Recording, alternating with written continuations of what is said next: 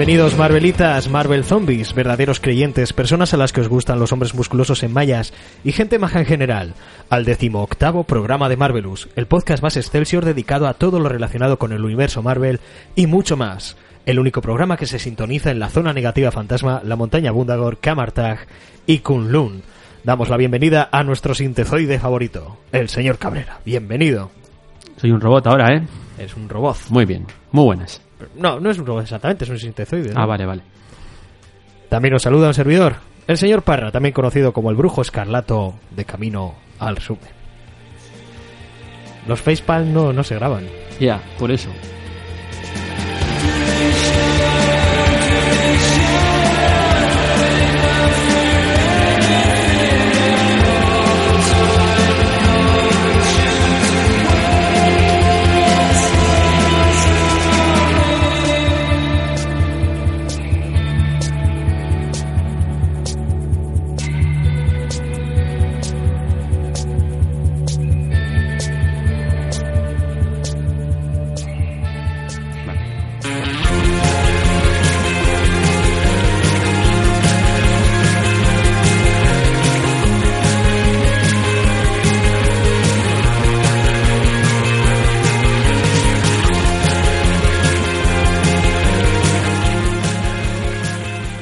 En el programa de hoy traemos a uno de nuestros Vengadores favoritos, La Visión.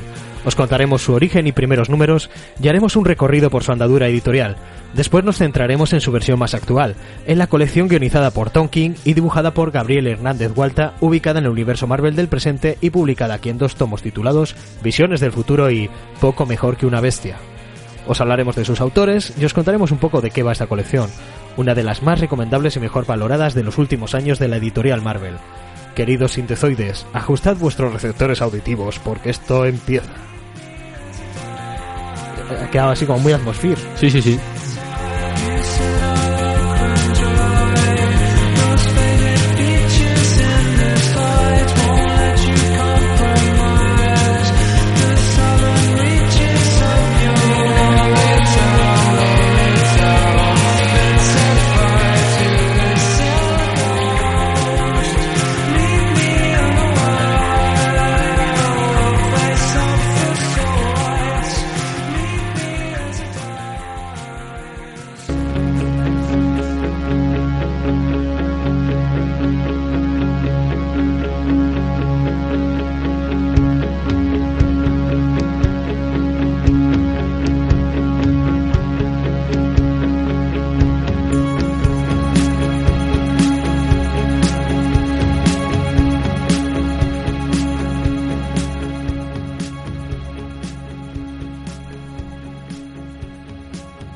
Vamos a hablar de la visión y para hacer un recorrido por la historia del personaje, pues aparte de, de remontarnos al año 68, también nos tenemos que remontar al año 40, creo que sí, el, el año 40, Justo noviembre de año 1940, Ujú. cuando Joe Simon y Jack Kirby crearon la que se conoce como la visión de la Golden Age, Sí, la versión de la de oro, sí. que el nombre el nombre no superheroico era Arcus. Este personaje se pasó por el programa un poquito. Sí, cuando hablamos de la... Si, si sois muy completistas y habéis oído todos y tenéis una memoria súper prodigiosa, Sí, sí. en el primer programa estábamos hablando de ese splash page de, de Marvel. Sí, de, de los invasores, creo que era, ¿no? No, en el segundo, en el segundo programa entonces. O- es que no recuerdo si lo, lo- decíamos en el primer programa, que lo íbamos a explicar en el segundo, me parece. Puede ser. Que salían los invasores y salían personajes de la Golden Age de Marvel ahí atacando un castillo nazi. Y estábamos diciendo, "Uy, este no sé quién es, este tal. Ah, y este, este es la, la visión, la visión Sí, ese es original. reconoce fácil. Sí, eh, la verdad es que el, el traje, pues eso, con un poco draculesco y esas cositas. Es que muy similar al moderno. Pues aparece por primera vez en Marvel Mystery Comics eh, número 13. Ya sabemos estas revistas recopilatorias de varias historias. Una historia cortita de cuatro páginas, que era lo que venía a ser lo habitual. Y pues la historia se nos cuenta como un científico llamado Marca Mellison, pues resulta que se pone en contacto con este personaje. Y este personaje que es, pues resulta que es un, eh, un agente de la ley de otra dimensión llamada Smoke World. Así, en un- mira que no, hab- no había, no No había cosas inventadas. No, es que ya está todo cogido, ¿no? Hijo mío, son los años 40, te lo ocurra un poquito más. Pero bueno, que además luego pues resulta que sus poderes pues van un poquito en base al humo, que puede crear eh, ilusiones de sí mismo, eh, tiene capacidad de vuelo y alguna cosita más. Y contactado por este científico, Mark Ellison, él, realmente lo que estaba buscando era un lugar donde donde depositar a un prisionero que era el primero que había cometido un asesinato en cientos de años de- en, el mundo que él, donde él hacía que se cumpliera la ley. A este prisionero no si lo deja Júpiter o Saturno y llega a la Tierra donde ve que la cosa está chungaleti y decide pues luchar contra el crimen. Estos años 40. Esto coincidiendo con la Segunda Guerra Mundial, pues luchar contra el crimen era meterse de lleno dentro de esta Segunda Guerra Mundial. Eh, a este personaje lo hemos visto en Los Invasores, en esta serie también de retrocontinuidad de, sí, de los 70. de los Ray 70. Thomas. Y después ha reaparecido un par de veces.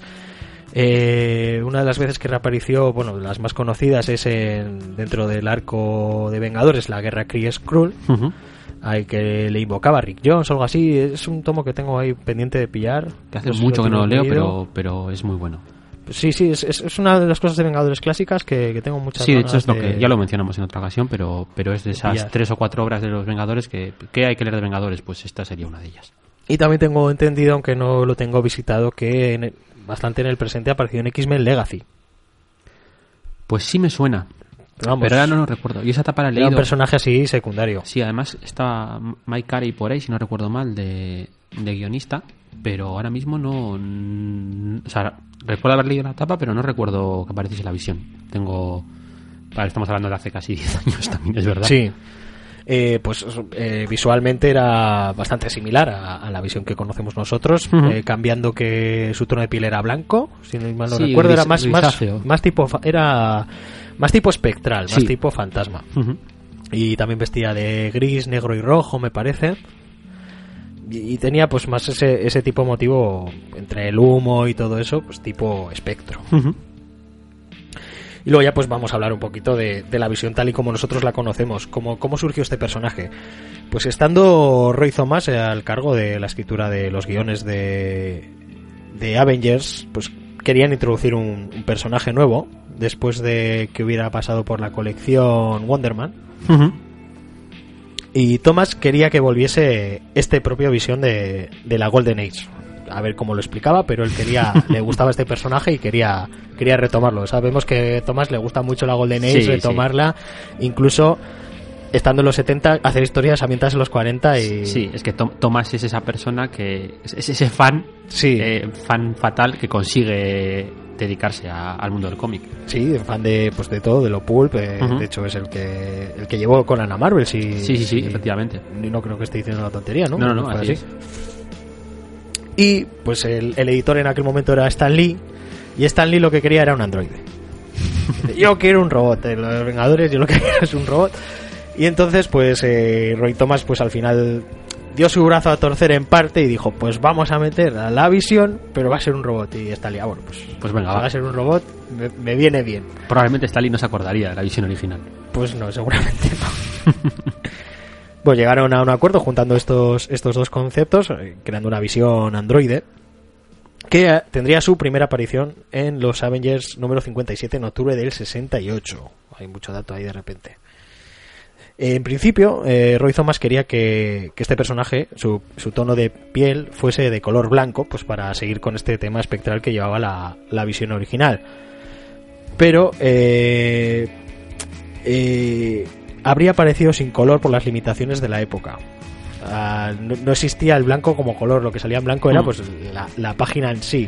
Y habrían tenido problemas con los cómics a la hora de, de imprimirlos. Sí. Con lo cual decide darle este color rojo. ¿Y por qué rojo? Pues más que nada por eliminación, porque no quería que fuese verde como Hulk. y tampoco quería que fuese azul por, por cómo eran los Atlantes, que tenían, pues eso, pues de vez en cuando aparecían en las colecciones.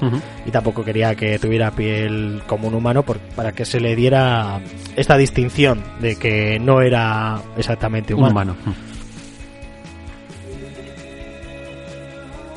Y bueno, pues eh, vamos a explicar un poquito estos dos primeros números en los que aparece la visión. Quería revisitarlo ahí Me lo he leído recientemente.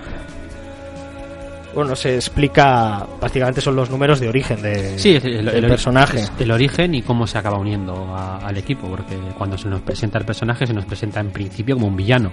Sí, se nos presenta como un villano que va a atacar a la avispa sin, sin prácticamente motivación alguna. sí, aparece de repente y Y la avispa que llama al hombre gigante, "Ay, ayuda, ayúdame, que me están atacando. Y cuando le pregunta qué era lo que le estaba atacando, ya escribe una visión. y de ahí el nombre. Y de ahí el nombre. Él, él al oírlo dice, ¿y yo qué soy? Está con una crisis existencia- existencial de la leche. Ujú. Dice, pues eso soy, una visión. Ah, toma por saco. Ya tenemos nombre para el personaje. La verdad es que está todo cogido un poco con pincitas aquí. ¿eh? bueno, pero es eh, cómic clásico eh, de la época. Sí, bueno, una, una revisitación ahora explicada, porque claro, aquí en una página pasan un montón de cosas. Aquí esto te lo coge Brian Michael Bendis y de cada página te hace, te hace un número. Sí, si- o, si- o una si le sale de ahí. Sí, sí, sí. Y vemos que, que él se explica después eh, con los Vengadores. Va a atacarlos y al final parece que se queda como exhausto.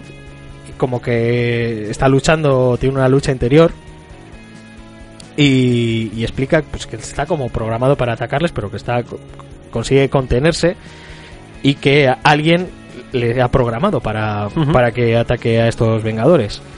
Y vemos que el, el hombre en la sombra no es otro que Ultron 5, que no sé si es realmente el Ultron primero o no.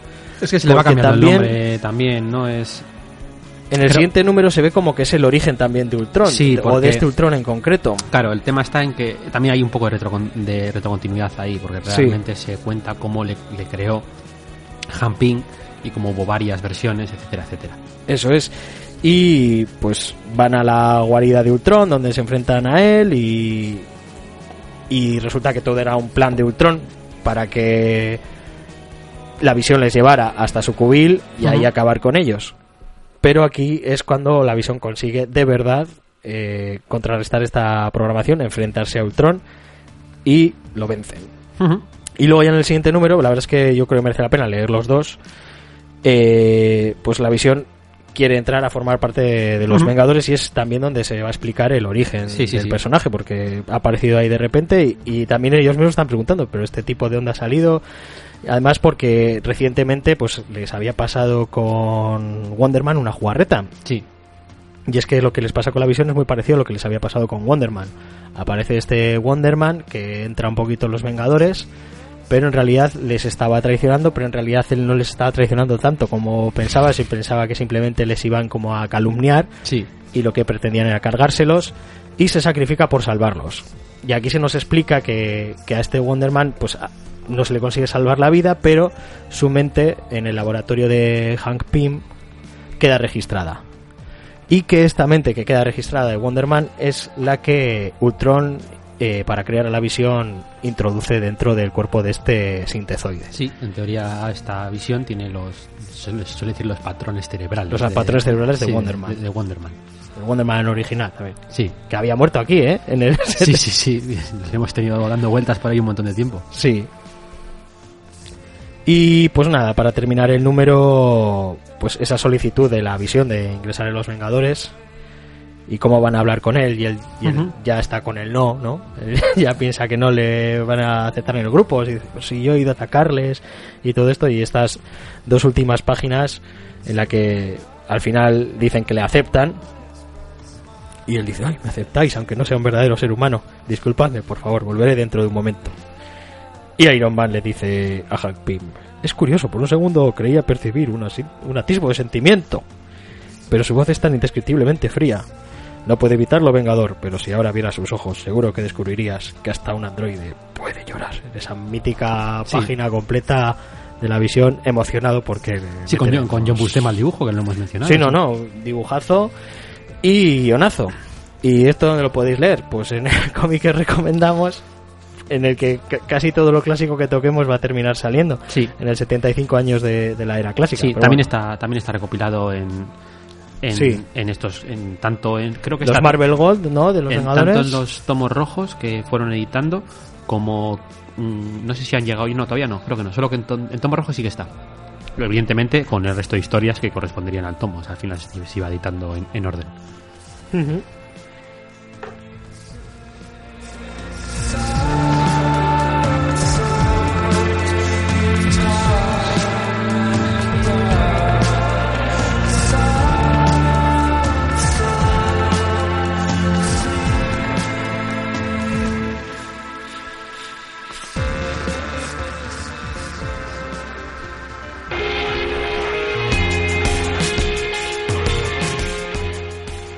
Bueno, y vamos a hacer un poquito el recorrido editorial del personaje, destacando un par de momentos en Los Vengadores, ya que sus series propias son bastante limitadas. Sí, de hecho, esta que vamos a hablar Eh, hoy es la primera va- va con segundas. ¿eh? Eh, bueno, pues en abril de... Hay que empezar diciendo que en abril de 1970, en Los Vengadores número 75, Ujú. entraría la Bruja Escarlata. Es un personaje que con la visión va a tener mucho teje y maneje y de hecho en el, se- en el año 72, en el Giant Size número 4 de Los Vengadores, Ujú. contraen matrimonio estos dos personajes de la visión y la Bruja Escarlata. Ya en, los, en las películas ya nos están Sí, van- dando atisbos un poquito de, de esta relación que tienen los dos. pero bueno, es lo más interesante el personaje también, a menos Sí. en mi opinión, ¿eh? Sí, no, la verdad es que está muy bien el tema. Bueno, a mí, a mí me gusta tanto eso como pues el tema de querer ser humano. Pero bueno, va y encaminado las una cosa con la otra. Sí, eso es, va, va, va unido. Después, por destacar otra otra etapita, eh, la que se suele mencionar bastante, la, la Vision Quest en- de los Vengadores, que esto fue en el, en el 89. Pero antes de eso tuvo su primera serie limitada junto con la Bruja Escarlata, una serie limitada de cuatro numeritos, en el 82 Está muy bien esta. que el guion es de Bill Mantlo, así que sí que tiene buena pinta. Yo no la tengo tampoco echado el ojo encima. Está también reeditada en estos Marvel Gold eh, Sí. de tapa blanda. De cuatro numeritos, pues a ver si me lo apunto luego en la wishlist. Y después ya en solitario, en el 94, fíjate, un personaje creado en el, en el 70 hasta el 94, no tiene una serie en solitario, que fue esta de la visión también limitada, eh, escrita por Bob Harras, en este caso en el, en el 94. Y volveríamos a saltar en el tiempo, bueno, ¿quieres decir algo de esta serie? O... No, estaba pensando en Bob Harras, nada más. Ah, Bob puedes, Harras. Puedes, puedes, puedes proseguir. Y saltaríamos otra vez bastantes años hasta el 2002 eh, de la serie que ya os comentamos aquí en el, en el programa de los Vengadores de Geoff Jones. Eh, esta serie que dibujaba Iván Reis, también eran cuatro numeritos. Sí, era de Icons. Marvel Icons, iguales. la visión. Que si os queréis hacer con ella, pues no sé si podréis encontrar el tomo en algún momento dado, saldado, o el número de los Vengadores Confianza Mundial, creo que era- se llamaba. Sí, Tenía varios números de los Vengadores y esta, y esta serie limitada. Que era lo que tenía además el principio de la etapa de Jeff Jones, aunque salió posteriormente en estos tomos. Sí, sí, sí, salió bastante más adelante, era una cosa bastante loca. Después al personaje, pues estaría bastante desaparecido, de hecho llevaría desaparecido desde los 90, quitando igual Avengers Forever, que tiene, tiene varias poquito por ahí. Tiene varias apariciones durante esa etapa primera de, de Jones y tal, pero en cuanto entra Bendis a, a ser el guionista de, Sí. de- de los Vengadores, o sea, la inmensa mayoría de los personajes clásicos desaparece Hmm. y- sí, reinventa un poquito, coge hace el grupo a es. su gusto. y la, y la visión es uno, es uno de Uno de ellos. los que desaparece, claro, es una piedra bastante angular y si quiere romper con todo, pues Ujú. se lo quita de en medio. Hasta el año 2005, en el que tenemos una especie de versión de, de la visión, una visión, no recuerdo si era del futuro o algo así, dentro de este personaje de Iron Lad, el que era un trasunto de Iron Man dentro de este grupo Sí, de los jóvenes vengadores, que esto lo vamos a traer aquí. Esto fue en el año 2007 creo, ¿no? 2005, sí, 2005 a 2007. Y después en el 2010 sí que vuelve a los Vengadores. Sí, ya, ya sí, eh, como miembro de como miembro oficial. de facto. Ujú. Y pues ya lo siguiente destacable sería la, la propia serie de la que vamos a hablar hoy, en Sí. el 2015. Y decir que le tenemos además en, en el- la actual eh, etapa de, de la serie Los Vengadores, tanto la primera, las dos de Mark Waid, pero bueno, tanto la primera que ya mencionamos en, en Ujú. un momento fue, como la, la, la que está saliendo ahora con un nuevo número uno, que ha salido post Civil War 2 con, con Mike del Mundo al dibujo. Hay que decir que es, es muy curioso, un personaje creado en el, en el 70 que prácticamente no haya tenido series propias. También pues nunca ha llegado a ser un fan favorite. Tiene ahí su, su, su audiencia detrás, pero siempre ha funcionado más como parte de un grupo. Es que es un personaje que funciona mucho mejor, en mi opinión, en, en grupo. Es como Spock. Si Spock tuviera una serie en solitario, pues ya me dirás tú. Pero dentro de Star Trek, pues es, un peso pesado, ¿no? De- Claro. Dentro del elenco de personajes. Sin embargo, pues también en, en la obra de hoy se nos demuestra que, que al final un buen autor te coge cualquier personaje y te hace una serieza. Sí, sí, sí, pero siempre pensando en series, entre comillas, eh, limitadas. Sí, estamos hablando de 12 eso números. Si esto hubiese continuado, yo no sé qué, Seguramente podía pues, haber tenido. habría empezado a ver baile de dibujantes después de guionistas y a tomar por saco. Como es- tristemente viene siendo habitual. Sí, como es lo habitual.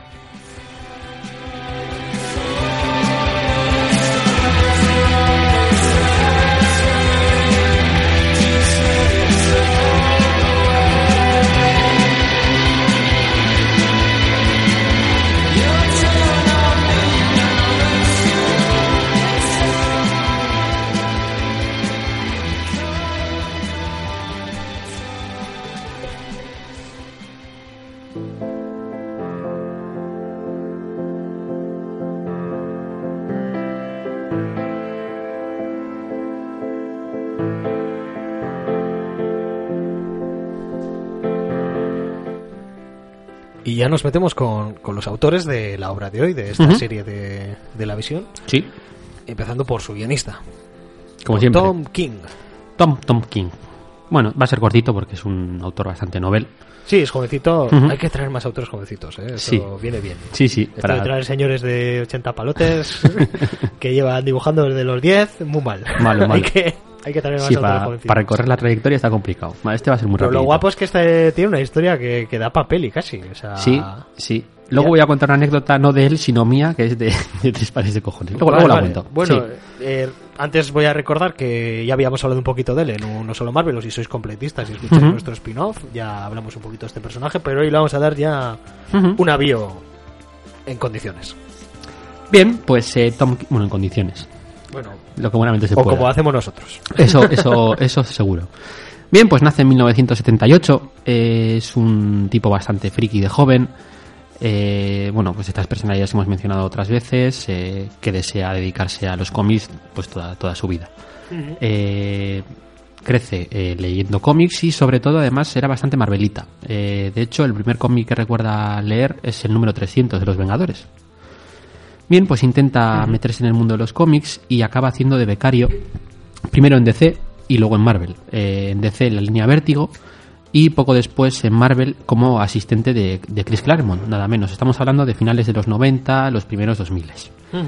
Eh, lo que pasa es que en este periodo pues era el famoso periodo de, la, de las crisis de, de los cómics. Él mismo comenta que en aquella época pues eh, nadie, nadie pagaba por, por intentar hacer cómics. Así que pues eh, intentando un poco ganarse el pan, acaba trabajando en el Departamento de Justicia de Estados Unidos. Sí. Eh, es justo cuando llega el, el 11 de septiembre, cuando, bueno, pues eh, da un pequeño giro a su carrera y motivado por los atentados estos, eh, acaba uniéndose a, a la CIA. Que es igual una de las cosas que más chocan a la gente, ¿no? Que estamos Sí. hablando de una persona que fue esa agente de la CIA, concretamente en contraterrorismo, nada menos.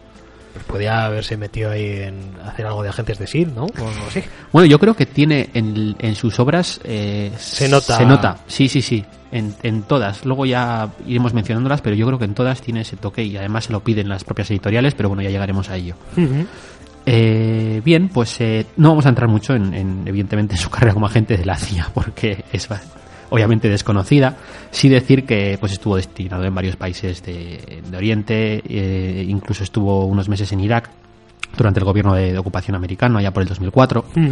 Y alrededor del año 2007, del año 2007 es cuando pues eh, justo eh, acaba de ser padre, eh, porque durante el tiempo que, que él ha estado desde que se alista a la CIA, él ya tenía una pareja estable y estaba, creo que estaba casado, de hecho, ya. Sí, sí. eh, de hecho, quería hacer un pequeño inciso porque los agradecimientos de. Sí, sí, sí, de la es visión cierto. le es- da- le- prácticamente es a su mujer y, cómo llevaban juntos desde antes de que dice me conociste como una persona normal luego de repente me meto en la CIA luego me quiero hacer escritor y me tienes que estar manteniendo tú porque no estoy ganando dinero Claro. porque solo me rechazan las obras luego me quiero hacer escritor de cómics y me empiezan a rechazar las obras y, y ahora que por fin pues que aporto yo algo al matrimonio también está estaba muy bien esa, ese agradecimiento me hizo muchas gracias Bueno, pues como digo, alrededor del 2007, eh, acabando de ser padre, pues eh, mm, deja, deja de dedicarse a esto. Eh, no, tampoco tiene un mal recuerdo de ello, ni, ni está desencantado de- de la agencia, ni nada parecido. Simplemente él considera que no, no se sentía capaz de seguir haciendo este trabajo. no es un trabajo para toda la vida yo creo. Sí, evidentemente. Igual, igual sí si duras poco. Ahora, habrá, habrá gente que para la que sí, pero una, persona más o menos normal que quiera llevar una vida más o menos normal Sí. y pues sí, es complicado. Dice, mira, yo ya he hecho aquí mi servicio un poco Ujú. y ahora voy a hacer un poco mi vida. Bien, pues como hemos dicho, siempre se había dedicado a dedicar a los cómics y, y también, pues bueno, lo que le gustaba es escribir también. Eh, bueno, pues empieza a trabajar en la que sería su primera y, y hasta hoy eh, única novela. Eh, empieza, empieza a trabajar en esta novela mientras, pues es como bien dices tú, eh, vivía en parte con lo que había conseguido ahorrar. eh, Sí. Como, Bueno, imagino que ganaría Chachi. sí, como agente de la CIA, en parte gracias a su mujer. Sí, creo que ella trabajaba de profesora, si no me equivoco. Y pues eh, en el año 2012 consigue publicarla después de muchos rechazos. Eh, estamos hablando de A One Crowded Sky, se llama. Es una novela además de superhéroes. Quiere decir que no, no se va muy lejos el hombre. Y yo no la he leído. eh, de hecho, creo que no está editada en castellano, pero.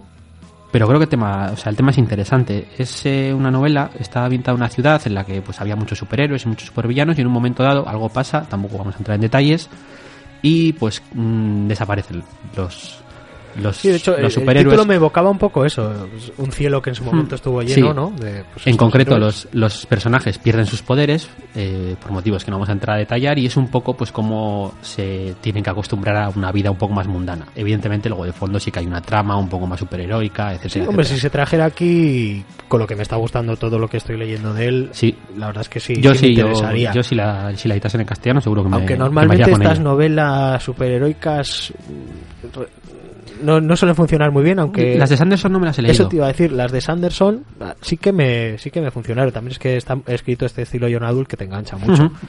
Yo las tengo todavía en la lista de pendientes.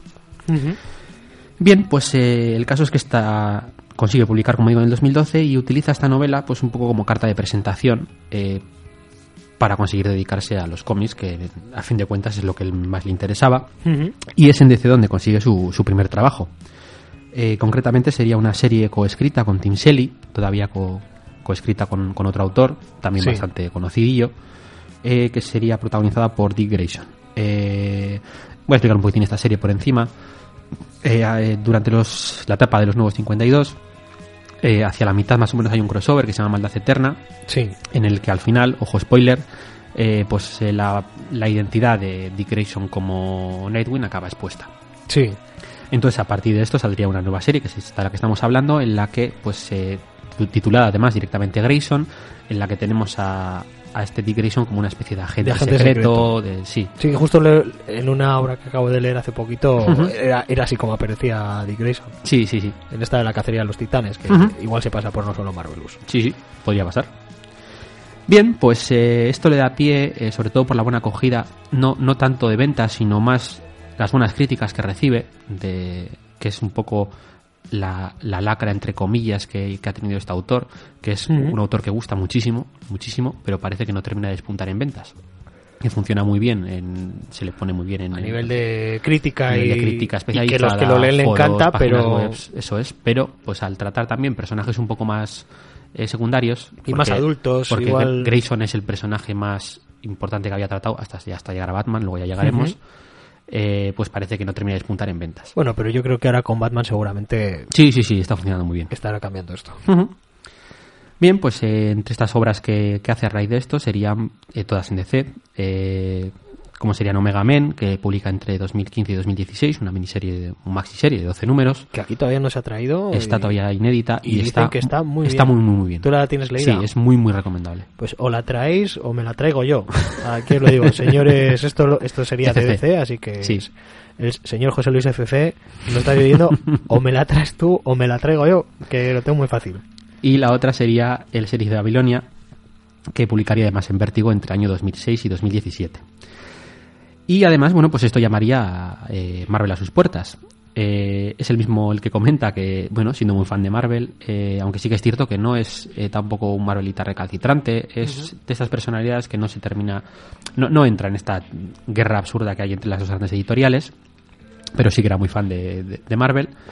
Y él mismo comenta que, pues, Eso un demuestra poco... que es, es una persona cabal. Sí, sí, también es verdad. Bueno, en cualquier caso, como digo, eh, comenta que en ese momento probablemente no existía ni un solo editor en Marvel que no lo hubiese rechazado. Pero es la propia Marvel la que se pone en contacto con él y él mismo se dice a sí mismo que da igual lo que le, lo que le ofrezcan, eh, da igual el personaje que le digan, él va a decir que sí, además va a decir que es su personaje favorito. Y efectivamente Marvel le llama, le ofrece esta serie de, de la, De la visión, y dice, oh, muy bien, es mi personaje, personaje favorito. favorito. Claro que sí. Y bueno, pues eh, de aquí saldría esta visión, también miniserie de 12 números, pero bueno, luego la comentaríamos un, un poquito más. De hecho, estaba Walta antes que él en el proyecto, Sí, ¿no? Por lo que vemos en los extras, eh, se ven algunos diseños conceptuales de la visión y dice, ah, cuando, to- cuando todavía no sabía de qué iba a ir la serie, pues aquí No, y había- y había como más heroico. Sí, de hecho no, no tenía ni guionista. Aquí le tenemos un, hice una visión pues como más heroica. que Al final pues no, no tendría tanto lugar dentro de la serie. Eso como es. ya veremos. Bien, pues eh, como digo, el problema es, problema entre comillas, entiéndaseme, no, que no me vengan críticas luego. El- la movida. Eh, la movida es... eh, que más o menos cuando estaba a punto de terminar esta serie es cuando firma en contrato eh, en exclusiva con DC y es con la que sigue trabajando ahora mismo. Así que pues la única obra que tenemos de, en Marvel de este autor es, es La Visión. Sí, podríamos haber dicho las obras de, de Marvel de Tom King. Podría haberse llamado así el programa. Sí, sí. Porque, vamos, es lo que tiene estos 12 números. Es una pena porque siendo él además fan de Marvel, pero bueno. Bueno, yo creo final que tienes que trabajar. a mí no me extrañaría Le que, gustan las dos cosas y... que tarde o temprano haga una cosita más y probablemente no tarde mucho en acabar Sí, yéndose la, a- la historia cambia mucho. independiente, pero Hay bueno, muchos autores actual. que han saltado de una editorial a otra Sí, sí, sí. varias veces. Y gente como yo que sé, John, John Romita Jr. había desarrollado toda su carrera en Marvel y actualmente está en DC. O sea, quiero Sí, está que no dibujando es- Batman. De hecho, está dibujando el Batman de Tom King. No, si no, no, equivoco, está o- dibujando el Batman de Scott Snyder. El de Scott Snyder. Sí, Es que como hay varias series, ¿no? sí, sí, sí, sí. Bien, pues eh, en DC precisamente la, le dan la serie principal de Batman en la que está haciendo una etapa bastante interesante. Aunque sí que es verdad que se nota que tiene un poco menos de, de libertad creativa que las que ha tenido con las otras series, tanto esta de Marvel como las otras de DC, por lo que hemos dicho, personajes un poquitín más secundarios. Es lo que se comentan todos los autores.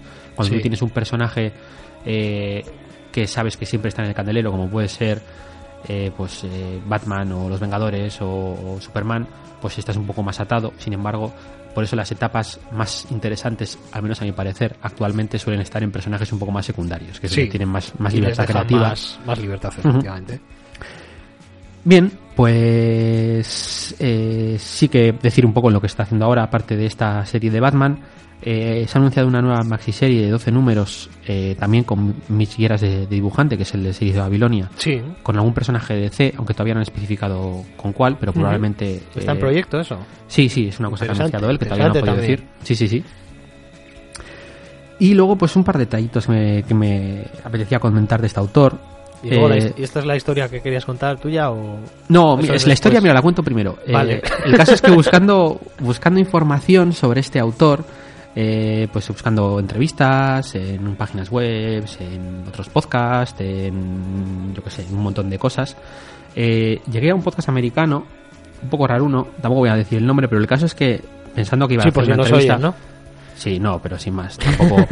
bueno, el caso es que el tema es que, que yo pensaba que iba a ser una entrevista porque dedicar el programa a él y tal, y no era el caso, sino que hacían un análisis, no sé, tampoco lo la escuché entera porque no me interesaba, pero de cómo este autor, eh, al ser de la CIA, eh, digamos que ponían encima de la mesa la posibilidad de que siguiese trabajando para la CIA y estuviese actualmente infiltrado en el mercado americano de cómic O sea, que igual hay un podcast más cómo- de, sí, porque- de teorías conspiranoicas. Sí, sí, que- sí, básicamente, y todo el argumentario venía de, de que pues que las series suyas no estaban vendiendo muy bien, pero aún así se le seguía dando trabajo. A ver Era si todo muy realmente loco. estaba hecho por, por Sí, negros, ¿no? Que Sí, sí. de por él, o vete a saber. No sé, una cosa rarísima. Muy, muy, muy, muy... Vale, me, ha gustado la anécdota. Vale, vale. Bien, las tres cositas que quería comentar de este autor. Primero es que eh, a estas tres obras que hemos mencionado, que sería Visión, Series Babilonia y Omega Men, eh, las suele considerar él mismo una trilogía. Estamos hablando también de tres series que son siempre maxi series de 12 números y que están cerradas. Sí. Y las considera una trilo- trilogía. En algunos sitios dice que tampoco se siente suficientemente inteligente como para asignarle un nombre. En otras sí que se lo da y lo llama la trilogía de las mejores intenciones. Y cuenta como son personajes protagonistas Sí. que, que motivados por, por hacer algo bien, por intentar, pues como, como el mismo Se nombre dice, las mejores la- intenciones son o bien superados por las propias circunstancias o bien eh, el hecho de que intentar cambiar algo no significa que vayas a ser capaz de cambiarlo. Sí, yo diría un poquito que pasa el, el efecto bola de nieve, ¿no? Que tú estás con la buena intención, cometes un error que te lleva a cometer otro y eso se ve un poquito en, en esta serie. Entonces es, es curioso. Y luego también otra curiosidad que me ha parecido graciosa que encontré en algunos sitios es cómo eh, el número 37 aparece eh, en multitud de ocasiones en varias de estas obras. De hecho, eh, pues poner dos ejemplos así rapiditos eh, que más rápido he encontrado. En el caso de, de Nedwin, el personaje se hace llamar Agente 37. Y en el caso de la visión, eh, la visión hace hincapié en varias ocasiones a lo largo Ah, de la sí. historia que él ha salvado el mundo 37 veces. Sí. Eh, no sé muy bien por qué viene esta obsesión con este número. Yo pensaba que iba a ser el, la- porque justo la edad de, de Tom King coincidía un poquitín, pero no. Eh, él entra a hacer cómics en cuanto con 36 años, justo un añito menos. Va a decir, no, es por 37 centímetros. Ya, bien, gracias aparte. Vale. Bueno, el caso es que este número de aparece que- también en Omega Men en varias ocasiones y no sé muy bien por qué, pero bueno, el caso es que le gusta el número 37. Y otra cosita es que es muy fan de- del formato 3x3 eh, a la hora de Las distribuir la página, viñetas. de las viñetas. Este formato clásico que tenemos en Watchmen, por ejemplo, Ujú. que muchos autores dicen que es un formato muy difícil de manejar. Sí, lee nueve viñetas por página. Eso es. Y, Sí, sí, y en todas las obras Tienes que hacer mucho detalle y eso. en todas las obras eh, tienen muchísimas páginas que tienen esta, esta distribución y si tú lees los guiones de King eh, creo Sí. que en los tomos de, de- de Panini incluso hay Sí, hay algún extra. De, hay algún extra y, te, y ves como el diseño que él, que él hace en el guion es de 3x3 de una página además muy importante que está la visión frente a una puerta. Es, Tiene uno de esos diseños. Sí, en- esto donde más se nota es en precisamente en Omega Men, que tiene pues casi la mitad de las páginas tienen esta distribución, sí. Ujú. Bueno, y esto sería un poco Tom King.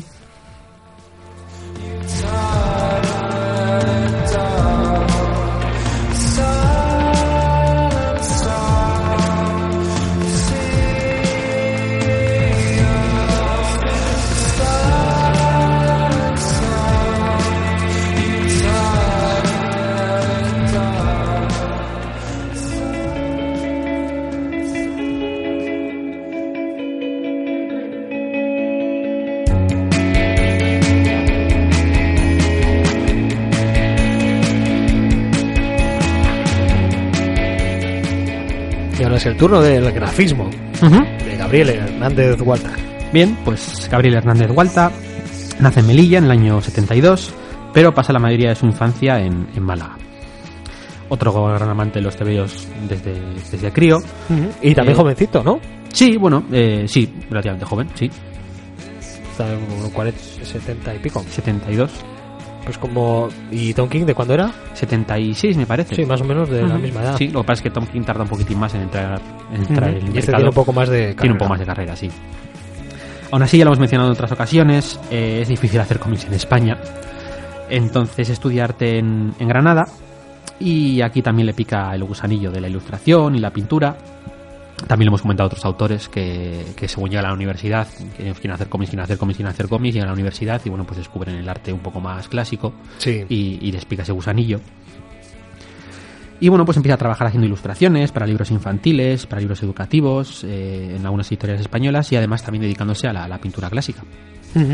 Eh, en el año 2002 se presenta y, y gana el Premio Nacional del Cómic y esto le anima a liarse un poco la manta a la cabeza e intentar dedicarse ya al mundo del cómic de forma profesional.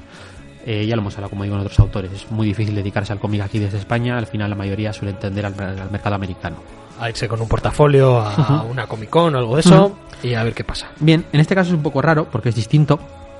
Eh, conoce a El Torres a, a través de una amiga y a través de este contacto pues empieza a meter el morro en el mercado americano. Eh, es el Torres, el propio Torres, el que enseña algunas de sus ilustraciones, eh, tanto en Avatar como en IDW, y al final es en esta última donde, donde empieza a sacar sus primeras obras.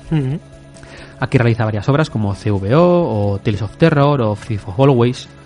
Eh, y bueno, también sacaría una adaptación de una novela de pesadillas de R.L. Stein, eh, Sí. se llama The Werewolf of Fewer, Fewer Sam, que además eh, eh, haría él también mismo la adaptación al guion.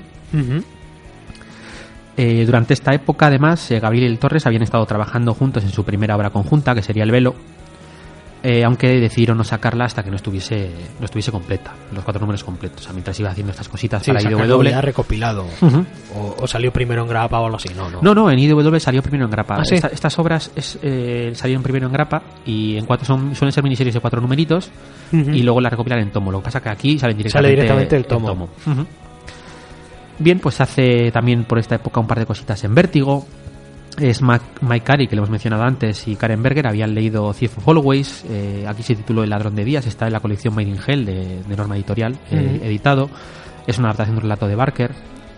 Y bueno, pues le proponen que sea el dibujante regular. Creo que la serie era Crossing Midnight, me parece que se llamaba, que es una serie que hizo Mike Carey ya Sí, en la última sí. época, pero que fue cancelada bastante prontito. No, Dicen que no funcionó. bastante bien, pero esa no, no, la he leído. ¿no? No la he leído. No sé, es que no lo sé porque no la he leído. Esta, admito que no, no- no la he leído. He, he leído buenas críticas de esa, pero ahora que dices, pues igual puede ser que esté inconclusa. O, bueno, sé que cerró muy rápido. No sé si llegaron a 20 números. Eh, en cualquier caso, eh, no puede eh, hacer esta, este encargo eh, porque no se ve capaz de sacar una serie regular. En este momento, además, él se encargaba, eh, era su propio colorista.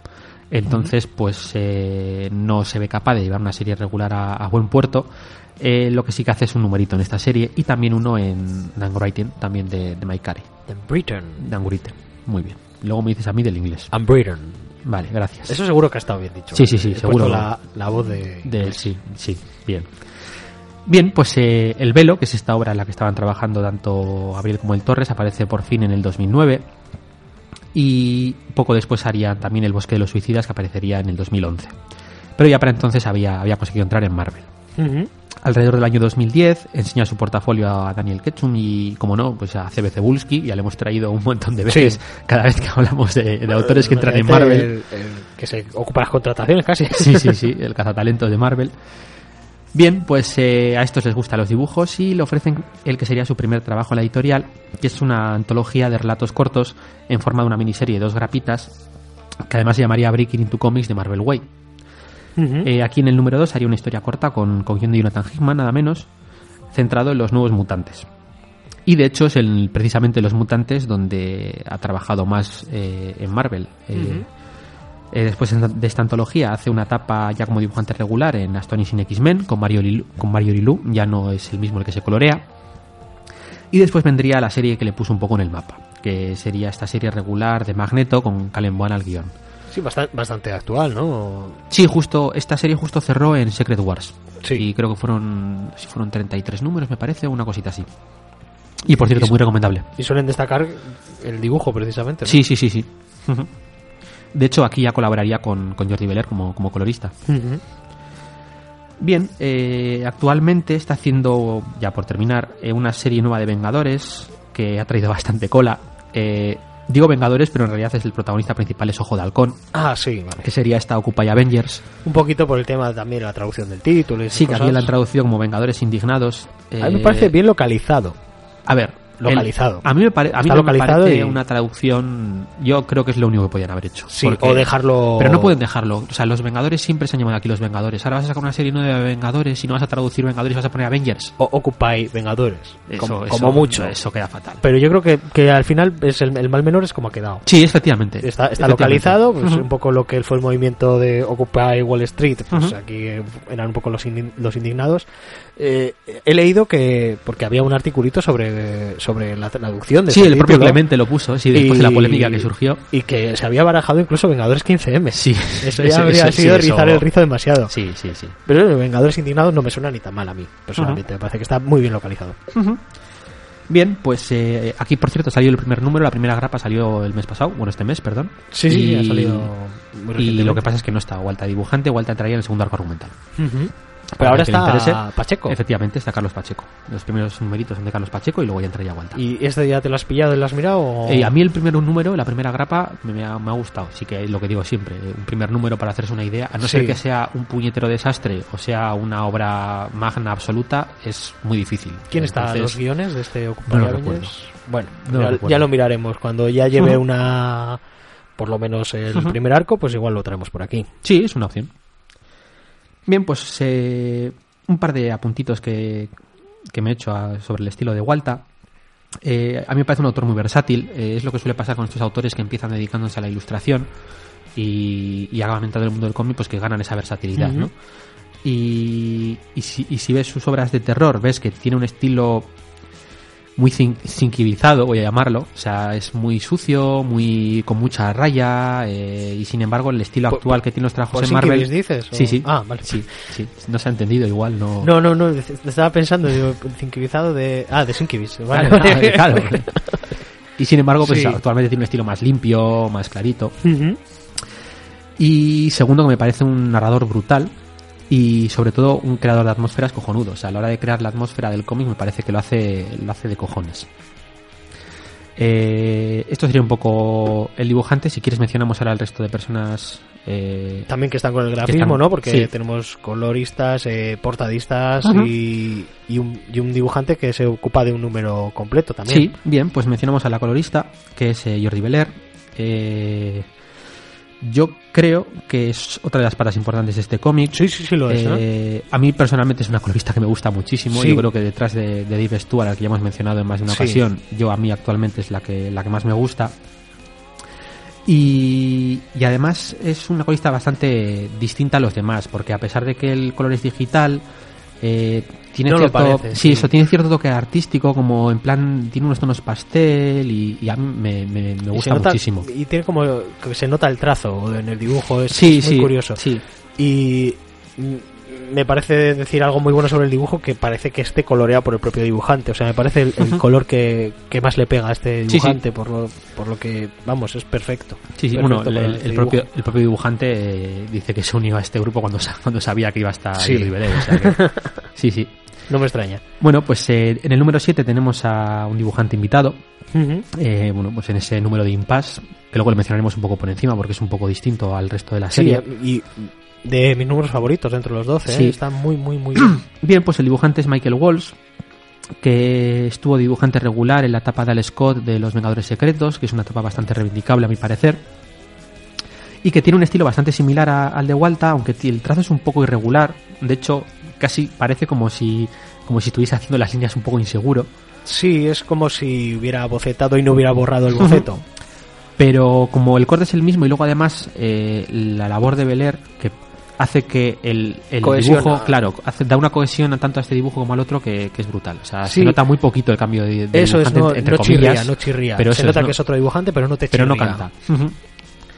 Y por último, pues eh, mencionar las maravillosas portadas de Mike del Mundo, que para mí son pequeñas obras maestras y que casan muy bien con el tono de, de la obra, que, que es esta mezcla que, que hace las portadas de, de hacer una, una imagen, una postal, vamos a llamar, Sí. eh, muy cotidiana, pero metiendo ese elemento raro que, que lo diferencia. Sí, y por ejemplo, en el segundo número, este. Un buzón, Pero que está suspendido en el aire. Sí, o tenemos una imagen del perro saltando a coger un disco, pero el disco es el escudo del Capitán América. Sí. O tenemos también esa famosa que no vamos a mencionar, pero que hay un cubo de basura y dentro del cubo de basura hay algo que un poco pues inquieta, ¿no? Sí.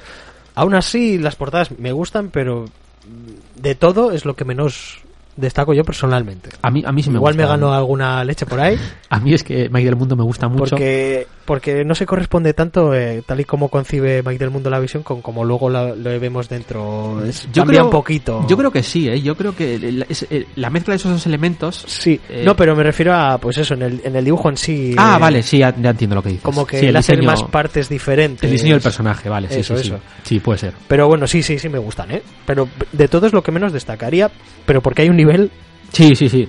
increíble.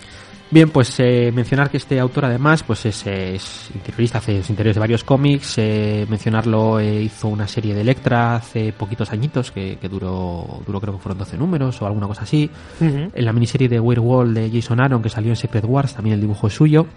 Y actualmente está dibujando los, los Vengadores de, de Mark Waid justo cuando termina la Civil War 2. De hecho, este mes también salía la primera grapa dibujada por, por este autor. Que igual aquí no pega mucho por el estilo est- por el estilo que tiene, pero, pero bueno, sí, es un como dibujante que se disfruta mucho. A mí me gusta mucho. Y luego, aparte, aparte del estilo este raro que tiene, eh, luego es que además es buen narrador. eh, tiene cojones. Lo, lo raro suele ser, estos autores normalmente suelen Sí. ser muy estáticos. Y, y para mí, para mi opinión, en el caso de Mike del Mundo, no, no se da esta. Resulta dinámico. Sí, sí, sí. Y bueno, pues eh, esto sería todo frente a los autores.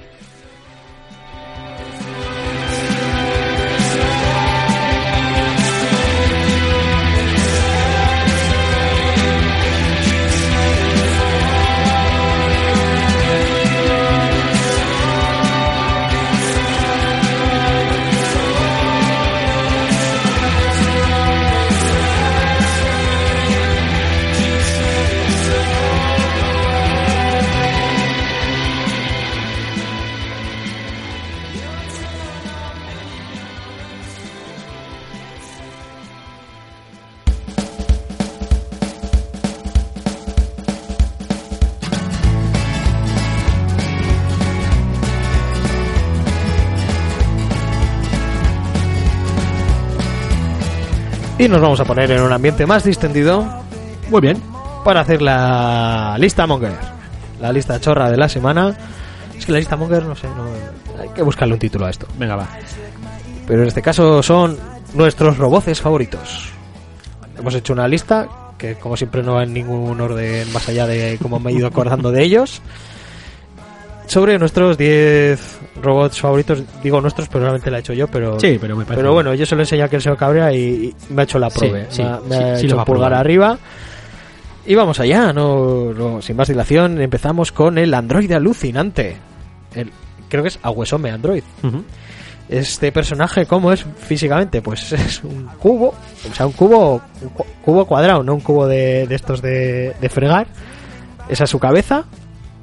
No habla, se comunica así con una pizarrica. Y de hecho, no sé de dónde es original. Yo cuando lo conocí fue en la serie de, de Hulka. Y la verdad es que era un personaje súper entrañable. Era un poquito el, el Groot de, Sí, sí. de la serie, un poquito alivio cómico, pero también melancólico y un personaje muy curioso. Eh, me suena que era secuaz de un villano, ¿no? Una creación... Puede ser. Yo es que solo reconozco esa etapa también. ¿no? Y, y es que no le he vuelto a ver. No. Luego ya no, no- nadie más lo ha retomado. Ahí me suena mucho que era, porque en algún momento me dio por leer un poquito y era, pues eso, pues un villano, un- pero que, que al final pues resulta que tenía sentimientos y tal. Me suena que era indestructible y toda la leche. Pues este personaje, pues eso, lo podemos ver en la serie de Hulka en la época en la que estaba Civil War, ¿no? Era, est- Estaba como dentro de su bufete, era un ayudante que Sí, tenía. eh, de Dan Slot, la etapa de. Es que Dan Slot es mucho Dan Slot. Y pilla personajes que alucinan. pues este Android alucinante, es que ya solo por el nombre ya, ya mola. A Huesome Android. El siguiente que tenemos, el señor Arnim Zola, en su etapa de. ¿Qué sería? ¿Un cyborg? ¿Cómo lo escribiríamos? Sí, supongo que sí. Sí, a mí me gusta mucho, especialmente a Arnim Zola, pues lo hemos visto en las películas, en, en la de Capitán América, el primer Vengador. Tú sabes el nombre del actor, Eh, sí, Toby Jones. Toby Jones. Yo no, pero te tengo a ti que te sabes los nombres de todos los actores. Paz estamos. Interpretado por Toby Jones. Y después en Capitán América 2, eh, un momentazo de la película. Además, me parece una idea muy Sí, chula. porque, porque además hacen el guiño al, al personaje real del, del cómic, ¿no? Eso es, pasado. porque el, el doctor Armin Zola, un doctor de, de Hydra y, de, y, y nazi, pues consigue transmitir su, su mente a, en este caso, tal y como lo vemos en la película, pues a, a- a cintas de, de las Sí, que se utilizaban en en ordenadores Un antiguos. ordenador viejuno. Y aquí, pues, en los cómics también le tenemos como una especie de inteligencia artificial, un- le transmite su mente pues, al estilo de Ghost in the Shell a un androide que se parece un poco al malo de las tortugas ninja, que Sí, tiene una, Kang, una sí. pantalla en, en el pecho. Yo creo que probablemente lo No. de Kang esté pillado por ahí eh, un poco. Pero en las tortugas niña no era una pantalla. Era... No, era, estaba el propio Kang, Sí, pero, pero por ahí va. Sí, sí, sí. Visualmente es muy del rollo, porque le podemos ver a él la cara en el pecho de, de este androide, al doctor Arrinzola, que siempre es un villano pues así de estos tipo torbellino y esas cositas. No, a mí sí me gusta. Y en la etapa de Brubaker tiene, tiene un papel tiene peso sí, serio. sí.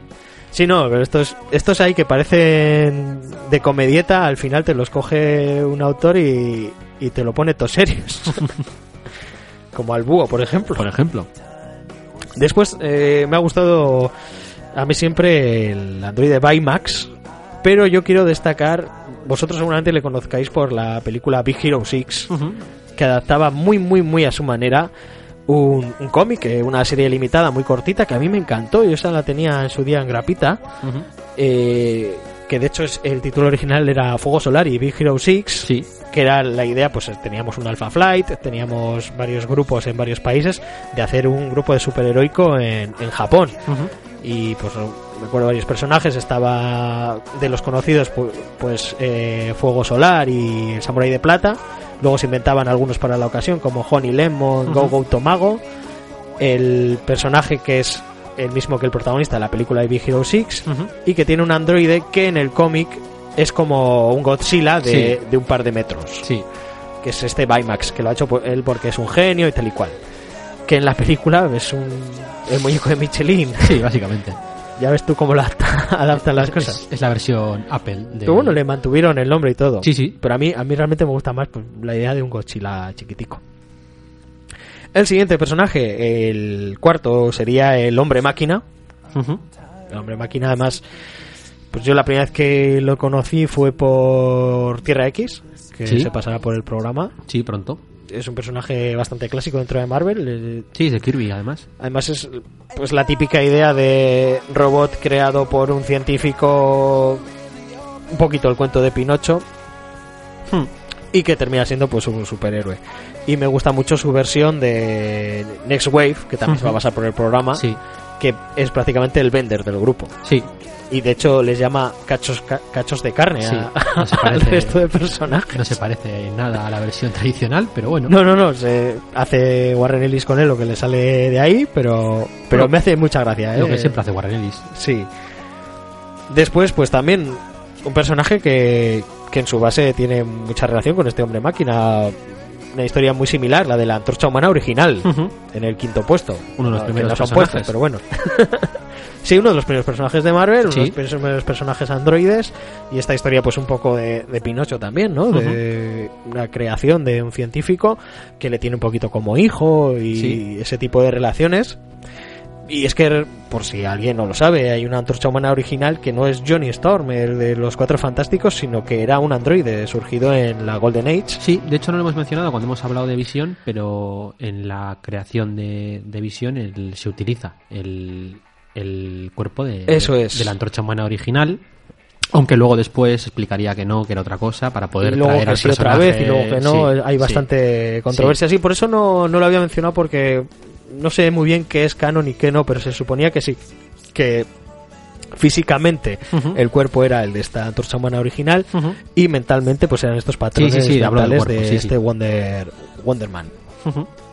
Pues esta antorcha humana original, pues os hemos hablado de ella en los dos primeros programas Sí. de Sí, que seguramente habréis oído. Sí, seguro que sí. El de Proyecto Marvels y Marvels. y Marvels. Después, eh, pues otro que también no se ha pasado por el programa, pero se va a pasar. Electro de los 12. De esta serie de... Bueno, no de esta serie de J. Michael Straczynski, pero ahí es donde lo conocí yo. Sí, sí, sí. También es un personaje de, de la Edad Dorada, Como todos los 12. efectivamente. Y este, pues es un, un robot ahí, Tochenko, de los años 40, pues tal y como se imaginaba que iban a ser lo- los roboces. Eh, ¿Cómo molan esas cosas? Sí, es que es como sacado de Star Trek o de, o de una película de ciencia ficción de los 50. Ujú. Y la verdad es que en esta serie pues se le da un ma- unos matices muy, muy chulos. a- de hecho, a todos los personajes Sí, que sí. aparecen en los 12. Los 12, una serie de Straczynski, no recuerdo ahora mismo el dibujante, pero como se va a pasar por aquí por el programa, Chris Weston puede ser... No me acuerdo. no sé, lo tengo ahí, pero por no levantarme y como lo vamos a tratar, eh, id, bus- id busca- id buscando los 12. Ujú. Que está saca- está recopilado en dos tomos de 100% Marvel. Esto esto sí que no lo han sacado en Marvel Deluxe porque No. parece ser que no igual no ha funcionado tanto. Yo No, no funcionó no- y luego tardó mucho en salir el segundo tomo porque Straczynski es así, ya se saben cómo las cosas. Pero es una serie muy buena, ¿eh? Muy, muy, muy recomendable esta de los 12. El siguiente que he apuntado yo, este no, no lo reconocía el señor Cabrera, aunque sí que lo ha visto. Sí, pero por el nombre no me sonaba. Es, es, que, es que no tiene mucho sentido, ¿verdad? No, bueno, se sí llama- co- confirmo que era Chris Weston el, el- Ah, muy el bien. dibujante. Se llama Leopardón. Leopardón. Leopardón. Y es. ¿Y quién va a ser Leopardón? Pues Leopardón es el robot de. El hombre araña. ¿Qué hombre araña? El hombre araña de la serie de imagen real de los años 60, 70 70 creo que es. de japonesa que estaba dentro del género Sentai, del- dentro Sí, del género de los Power Rangers. Y este, sí. Y es, de hecho, es la primera serie que de este género que metía el tema de los robots gigantes y las luchas con robots gigantes. Y este es el, el primero, el primer robot en estas series que era el tipo Mazinger que Sí, sí. tenía Spider-Man, pero que se llamaba Leopardon. Leopardón. Que si mal no recuerdo, se transformaba en nave y la nave se llamaba Marveler o algo así. Ojo, no me acuerdo. Y es que he visto.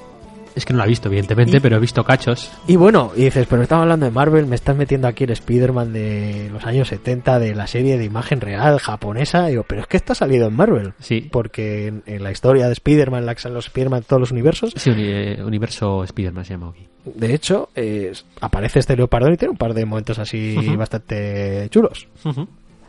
Eh, me parece destacable. También se le menciona en la novela eh, Ready Player One. Sí, sí, sí, es ¿La, verdad. la tienes leída? Sí, sí, sí, sí. Pues sí, sí, ahí se le menciona. De hecho, al final, juraría que es, eh, pu- cada uno de los personajes elige un robot gigante y creo que este es el que elige el protagonista, si mal no recuerdo. Tengo olvidadillo, pero creo que sí. Luego, pues hombre, no podemos hacer una lista de robots de Marvel sin mencionar a, U- a Ultron, el robot villano más famoso. Hay muchos robots villanos, de hecho me he estado mirando un poquito la lista de robots Sí. de Marvel, muchísimos, Sí, a ver, es una pero Ultron fácil. sería el, el Sí, el robot villano por excelencia. Sí, sí, sí. Bueno, Ya de los, habéis- es uno de los villanos por excelencia. Ya lo habéis visto en la era de Ultron, precisamente. la habéis podido ver.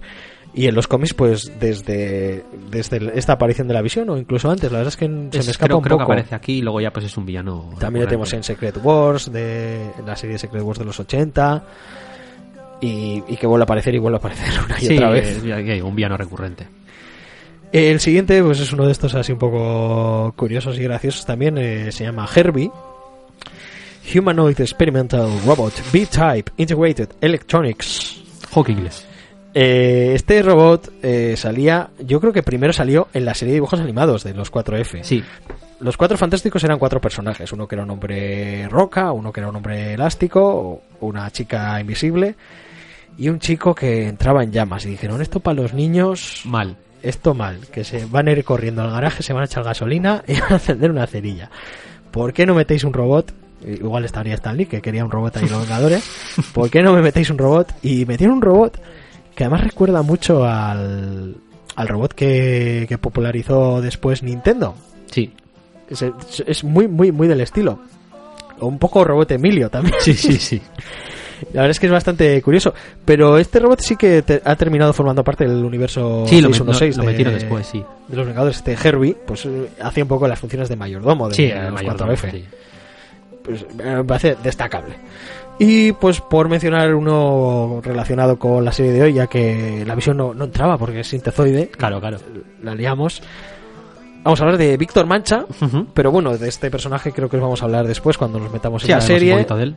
Pero bueno, se puede decir que empezó apareciendo los Vengadores. No, la primera aparición que Digo, en, los, en los, en los Runaways. en los Runaways. Que decir jóvenes Vengadores, fíjate, he dicho Vengadores y no he dicho ni Runaways.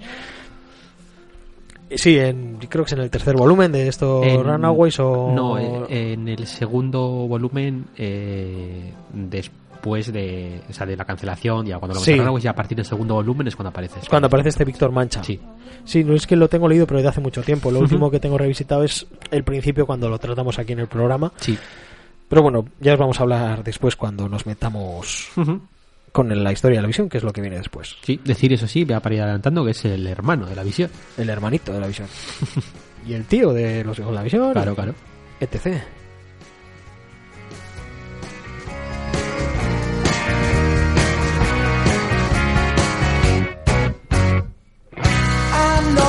she's sweet as candy. I know you wanna be with her. But Josie got a reputation to scratch behind that purr. She's got her little game perfected. She'll let you think you have control. And then one day when you least expect it, she'll steal away your soul. It's so easy when you think you're winning, but she's got herself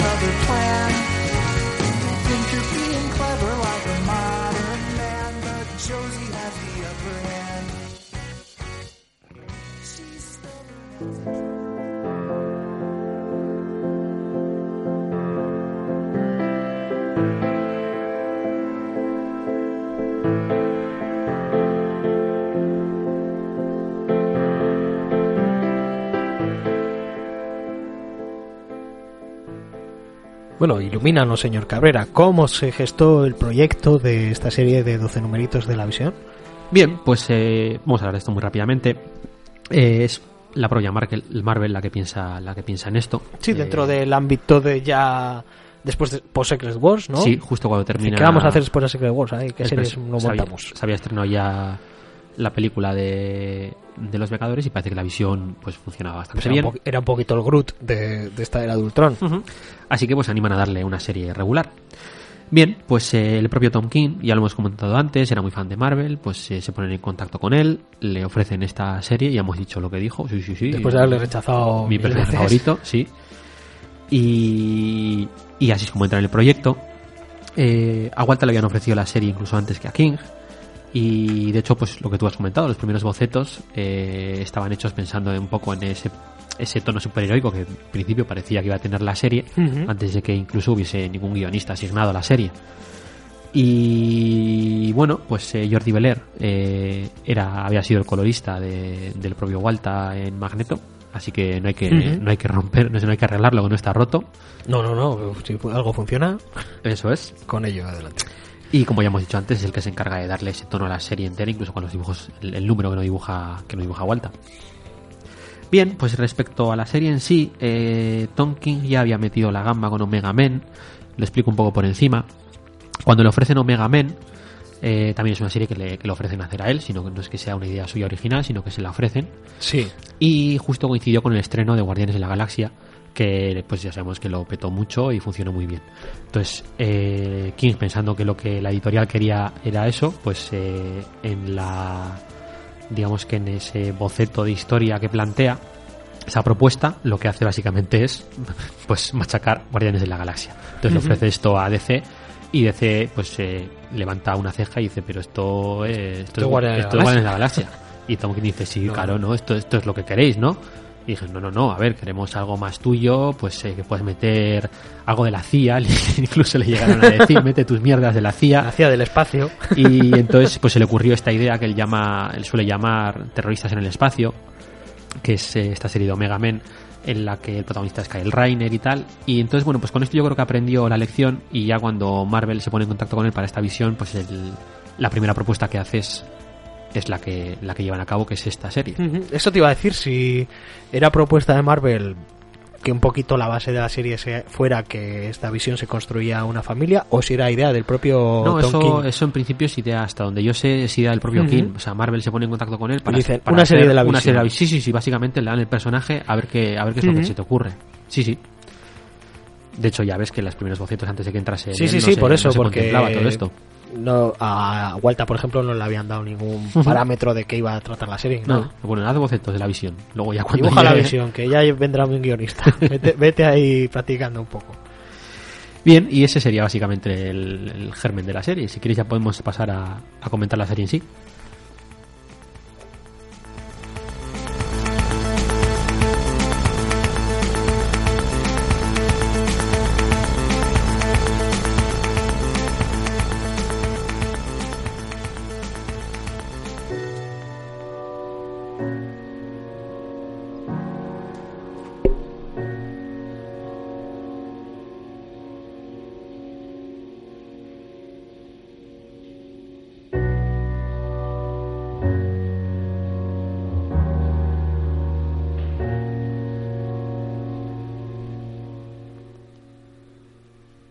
Con este primer tomo, ¿no? El de Ujú. Visiones del Futuro. Sí, vamos con la presentación. Pero que me ha gustado más en, en Estados Unidos la recopilación del primer tomo. Ujú. eh, si el segundo se llama Poco más que una bestia, el primero se llama Poco menos que un hombre. Sí, sí, Me parece que va más ligadito. sí. Visiones del futuro igual se le podría llamar al, al primer número o así. Sí, de hecho es, creo que es el título del primer número. Sí, ¿no? De hecho de, de ahí lo habrán tomado. Pero me, me gusta más cómo, cómo se ha hecho allí. Pero bueno, Ujú. Vamos ya a contar qué es, qué es lo que pasa aquí. Bien. Bueno, pues la serie nos abre con un escenario totalmente nuevo y que puede ser bastante chocante para, para algunos, pero se nos explica enseguida. Tenemos a la visión como enlace de los Vengadores, donde todavía es parte del grupo, con la Casa Blanca, pero en realidad esto no es más que una excusa. Eh, de hecho, puede que ni excusa porque apenas tiene peso en la trama. Eh, ¿Qué es lo que tenemos entonces? Bueno, pues eh, a la visión, que se ha construido una familia a su imagen y semejanza, Así que tenemos una familia de sintezoides, tenemos a la mujer, que sería Virginia, y a sus hijos adolescentes, que son además gemelos, que serían eh, Min y Min y Viv. Viv. Ujú. Sí, todos empiezan con B. Sí, con V. Con V. Eh, bien, pues esta familia se ha mudado a un pueblecito de estos pueblos dormitorios que hay en los alrededores de Washington, en Virginia. Es el típico barrio residencial americano, pues que cuando compra la casa pues va incluida una mujer con una sonrisa y una tarta de manzana en la puerta. Sí, y Sí. básicamente es sea, con lo que empieza la serie. Sí, sí, de- parece que está sacada directamente de los años 50. Eh, lo primero que vamos a ver en ese sentido pues es como ese continuo rechazo que hay por parte de los del resto de vecinos a, a esta familia. Mm. De hecho, se nos explica en la propia serie que es pues, la, la típica zona de casas en las que vive pues ese tipo de gente que, que trabaja en Washington, temas de despachos y tal, Sí, y que no hace como mucha vida en el barrio. y no, pues nada. Eso es que ciudad dormitorio, que podríamos decir. Sí. Bien, pues eh, como digo, Tonkin nos saca de ese entorno superheroico al que igual estamos más acostumbrados y nos mete, yo creo que es un thriller, podríamos llamar.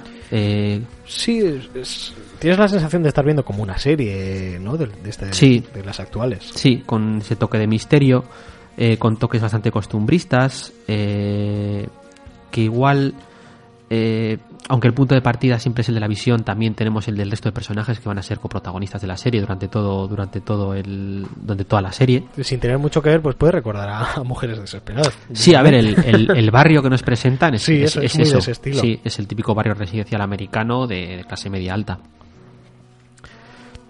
Eh, bien, eh, lo que nos presentan tampoco es nuevo. O sea, al final con lo que van a jugar es con eh, ese deseo de, de la visión de, de ser normal.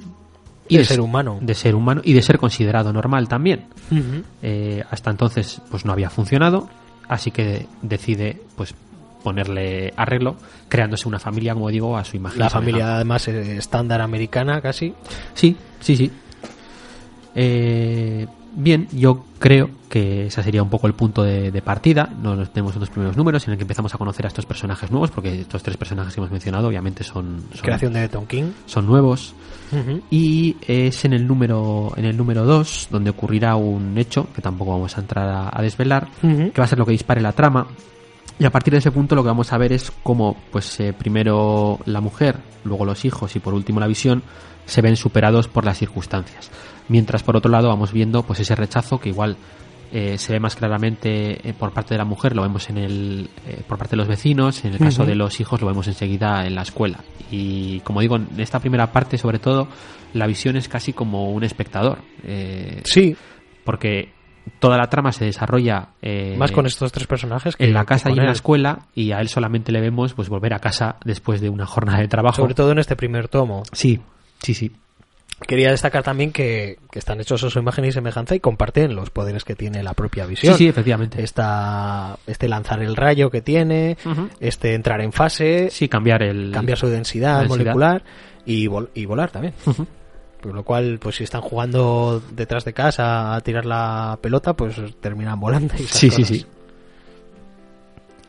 Bien, pues si quieres comentar unas cuantas cositas que tengo por ahí apuntadas, o si adelante. quieres seguir con la trama, como prefieras. Tampoco quiero entrar mucho en detalles. No, pues eh, yo más una vez explicado de qué va la serie, quería mencionar un poquito el, el número que está dibujado por otro dibujante y, Sí. y después cuando entra Víctor Mancha en la serie, así que como prefieras. Bien, pues eh, comentar un par de cositas antes entonces y luego ya si quieres entramos en Vale. eso. Eh, está muy bien el tema de los personajes, cómo cada uno de ellos se va obsesionando con, con algo, como Sí. para, intentar, para intentar salir de... o no pensar en el marrón en el que están metidos, ¿no? El- ese, ese hecho que sucede en el número 2 que hemos mencionado. Eh, pues tenemos a la hija que parece que se enamora de alguien del instituto. Sí, Tenemos al hijo que me parece muy interesante, que se obsesiona con, con Shakespeare y en concreto con con, la una, interpretación. en concreto con una de las obras de Shakespeare, que es El, El Mercader de Venecia. Y, y la mujer que se obsesiona básicamente pues con ser la típica perfecta mujer americana que Sí, un poco una casa Mar limpia. Simpson de la vida. Sí, sí, sí, sí. Me gusta mucho cuando empieza a irse todo un poco de madre. Como es- ese. No es tartamudeo realmente, es como repite a veces las palabras cuando, cuando está hablando. Me parece una cosa súper curiosa.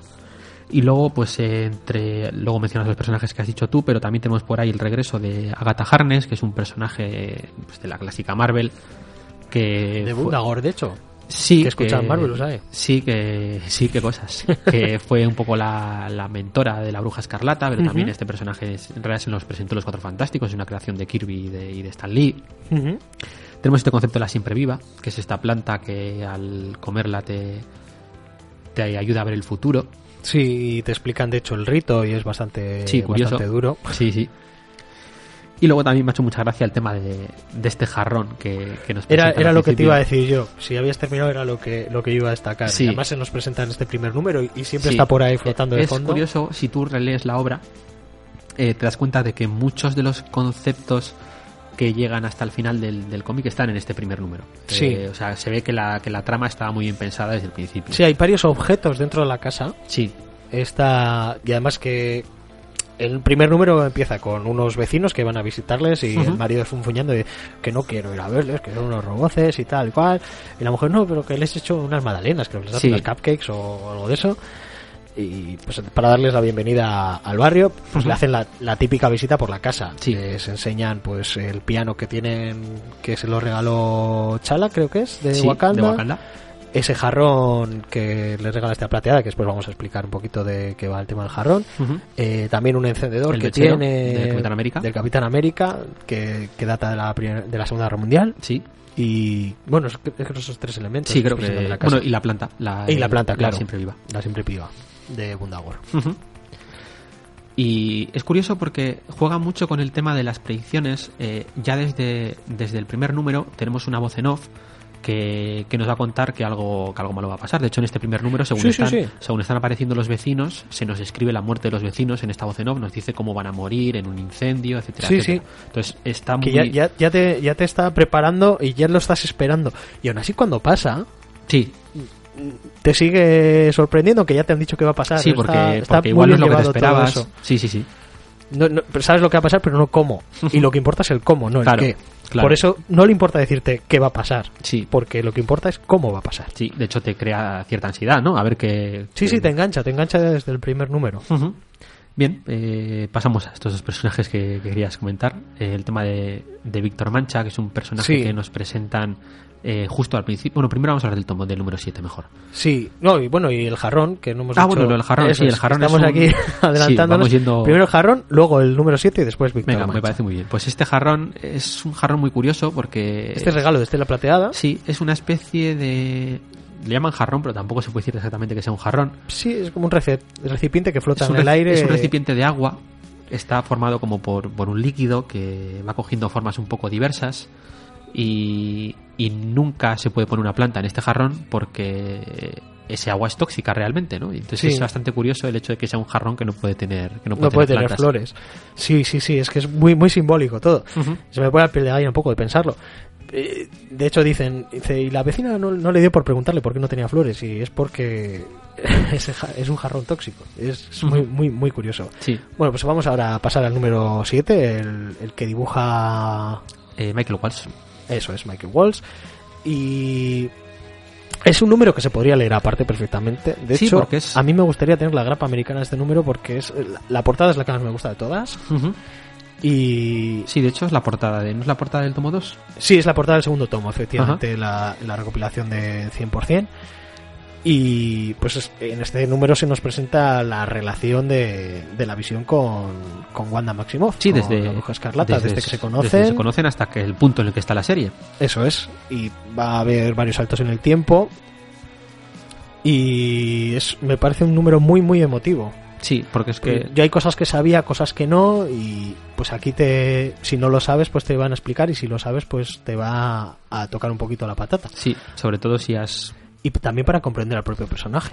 Eso te iba a decir, sobre todo si has vivido a este personaje, si has conocido a este personaje, toda su trayectoria vital, ¿no? De toda esa relación que ha tenido con la bruja escarlata, porque va saltando de punto en punto, de empieza con momentos, con los momentos felices, Sí. y luego la cosa va decayendo poco a poco y vamos yendo de tragedia en tragedia hasta, hasta el momento de la separación, ¿no? Bueno, el momento de los hijos, el momento en que la visión es de color blanco porque se queda como vacío. Sí, Que es, es curioso el tema, voy a contar. eh, hay un juego de arcade de los Vengadores, sí, que los protagonistas, entre ellos está el Capitán América y la visión, y la visión en este videojuego es blanco porque era justo en la Sí, etapa en, la época, que, sí. en la que es blanca la visión.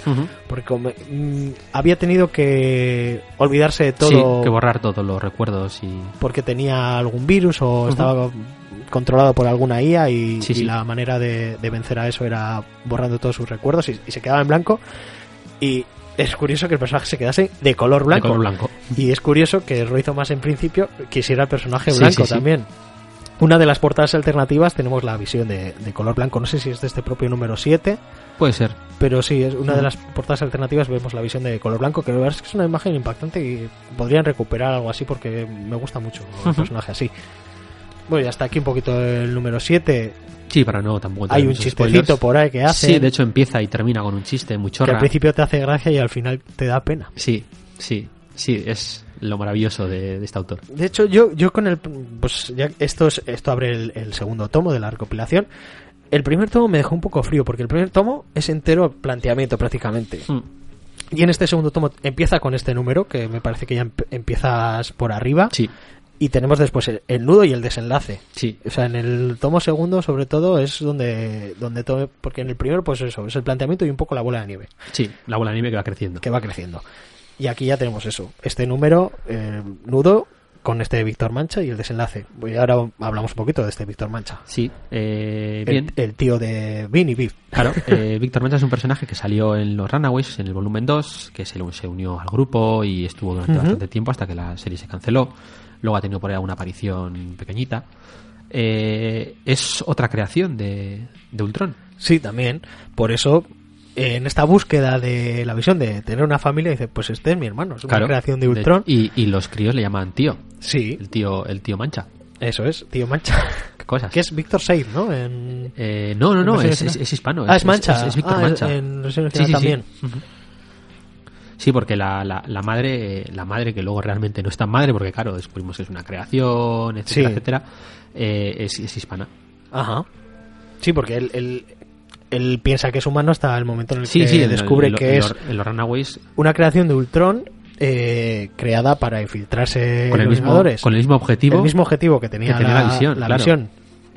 Y que terminaría siendo Victorious, creo que Sí, era. En cuando el llegará un momento en el que nos se convertirá en un villano y, y intentará derrotarles y cuando sea esa época se llamaría a sí mismo Victorious. Y todo la historia de Víctor Mancha es luchar contra terminar convirtiéndose en eso, que me parece que es un personaje que es muy muy interesante. Sí, es una pena que no, que no sea un personaje que hayan usado en exceso, pero yo creo que en la etapa de los Runaways se usa bastante Y bien. además tal y como aparece aquí, aunque no lo hayas visto en los Runaways ni Nada, nada de te lo eso, explica muy rápido. te lo explica muy Sí. rápido y muy bien. Además tenemos una aparición de, de Chase, Sí, sí, sí, sí. una aparición estelar ahí en plan de vamos a darles de leches a estos villanos y Sí, tal sí. igual, que está está muy muy bien. Sí, pero se nota que, que conoce un poco la continuidad de, de- tanto Sí. de la visión y la bruja escarlata como ahora tiene que Y seguramente será fan del personaje y dice, pues mira, aquí lo puedo meter. Sí, es una buena excusa además.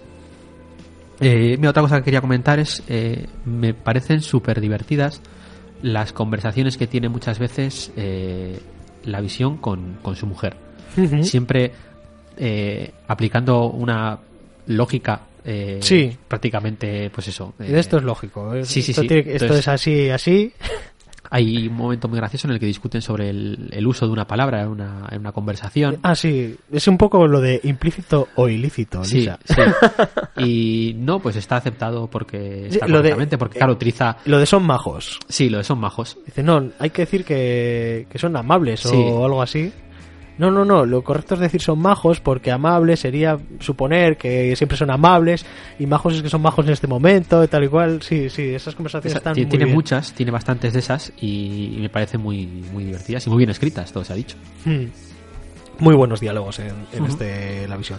No sé si quieres mencionar algo más de la historia. No, más allá de eso, no se me ocurre ninguna cosa más que decir sin entrar en spoilers gordos. Y es una yo, historia. yo sí voy a decir que tiene un gran final. Sí, ahí que quería, ahí quería llegar yo. Es una de esas historias que, bueno, como el resto de, de miniseries o maxiseries de 12 números que tiene este autor, eh, que no sé muy bien cómo se las arregla para conseguir que su etapa sea una etapa cerrada, con inicio, nudo y desenlace. Ya, la verdad es que tiene potra en eso. que, o es, sea, que es generalmente lo que no suele pasar en los cómics. Es el típico debate que se tiene siempre sobre la ausencia del tercer acto en, Sí, claro. en, en los cómics eh, de series No abiertas de personajes de superhéroes, etcétera, que no puedes cerrarlos. Y eso tiene un final. Y un Y- final muy Y bueno. esto tiene un final cojonudo. Y un epílogo. y que puede dejar abierto para más, evidentemente, Y que los personajes pues pueden volver a salir en el universo y tal.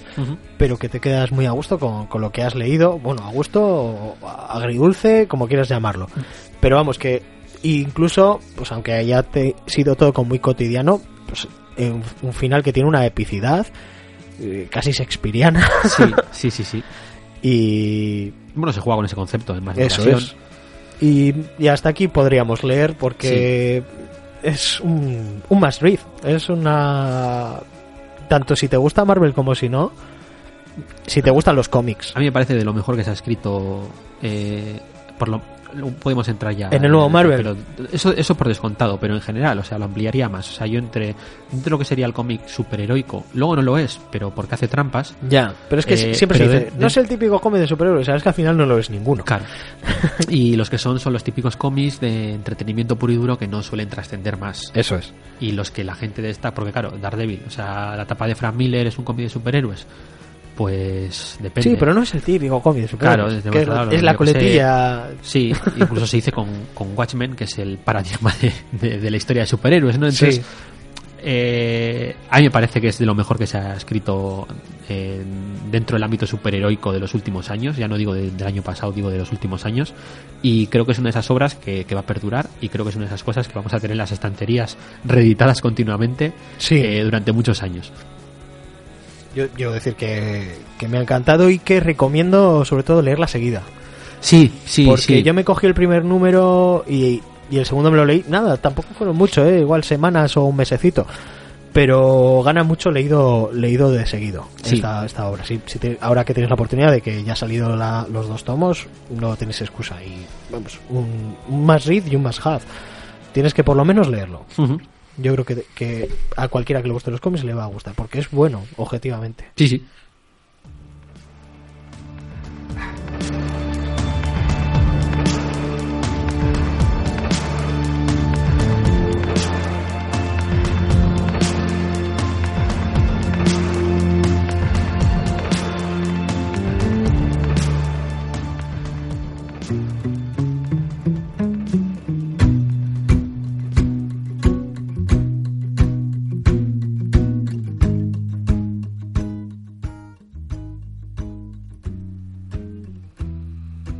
Y antes de despedirnos, vamos a decir cómo nos podemos hacer con esto, por lo menos aquí. Como Sí. ya hemos dicho, hay dos tomos de 100% Marvel que creo que son de 13.50 cada uno o 12.50, lo puedes mirar ahí. Ahora te lo confirmo. 13.50 y 13.50. Pero ya es más que un rumor que esto se va a reeditar en, en un tomo. A ver, en- han anunciado. O, hay un rumor por lo menos de Hay- que esto, visto la buena acogida que ha tenido, se reedite. Han anunciado Guapamente. un- una edición deluxe en Estados Unidos con los 12 números en un único tomo, con un porrón de extras en Estados Unidos. Sí, Si eso acabara llegando aquí, yo creo que sí, pero no contaría con ello a, a corto plazo. a medio corto plazo. Entonces, si os queréis hacer con ello, Probablemente la manera que tenéis que hacerlo y yo no sé si os merecería la pena esperar tanto porque Sí. es que No, no, creo que esto salga, la edición esta salga hasta que no esté descatalogado los, los actuales tomos de Panini, porque sería muy raro. hay que decir que esto aquí no salió en grapa No. eso sali- ha salido directamente en tomo y que parece que ha funcionado muy bien Sí, sí, sí. Así que bueno no descartemos que, que llegue esta edición pero no no si No, llega no, sí, va a ser en breve lle- Llegar, llega. Yo estoy convencido que va a salir. Ahora, igual la vemos aquí dentro de 10 años. O sea, que, que va a salir seguro. Yo creo que esta es una de las cosas que, que, que se reeditan. y podría ser la primera cosa que tengo doble porque si los extras merecen la pena Sí, sí, yo si la sacan en castellano no, no me lo plantearía, vamos. ni yo tampoco pues vamos a pasar a la despedida Me parece muy bien. The lessons taught, they all are lost now in the end.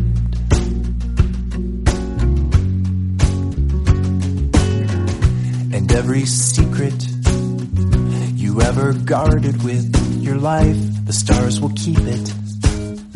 If all the photons should arrive, we're just a speck in time and space, just a fleck upon its face.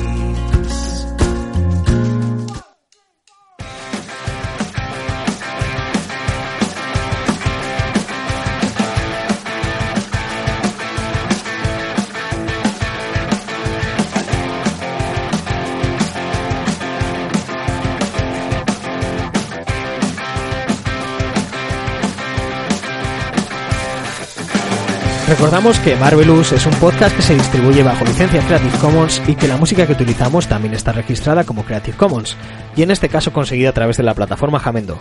En el programa de hoy habéis podido oír a los artistas por Trial y Josh Woodward. Así que si alguien quiere reproducir total o parcialmente este podcast con fines no lucrativos o algo así, puede hacerlo siempre que se nos menciona a sus creadores, el señor Cabrera y el señor Parra.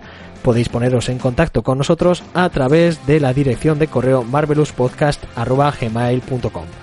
Os recordamos que ya nos podéis encontrar en las redes sociales habituales, que son Facebook y Twitter, porque no estamos en más, buscando Marvelous o Marvelous Podcast para enteraros de cuándo hemos colgado el próximo programa eh, o poneros en contacto con nosotros y mandarnos vuestras dudas, sugerencias, un cómic que os apetezca que tratemos, etcétera. Los programas ya están disponibles para su descarga y suscripción en la plataforma ebooks y también en iTunes. Por ejemplo, el programa de hoy es una petición de uno de nuestros oyentes y compañero, el señor Miguel Gartri, arroba Migartri, que nos hizo la petición a, través de Twitter, que se ocupa del podcast Universo Sonoro, que además lo tengo yo aquí, lo puede ver en mi, en mi iBooks, lo tengo bajado, ¿eh? Y me escucha alguno. Y también nos pidió que se lo dedicáramos eh, nuestro amigo de Sevilla al señor Manferfon, el señor Manuel, Un saludo. cuando le he dicho que íbamos a grabar, le habéis dicho, ah, pues me lo tenéis que dedicar. Bueno, pues también te lo dedicamos, señor Manuel, aunque lo oigas, va en orden, así que dentro de un mes. Me dirá, ah, ya lo he oído, gracias. es muy majete. Pues bueno, pues vamos a pasar con las recomendaciones. Empieza tú, si te parece bien. Pues es que yo tengo poquita cosa.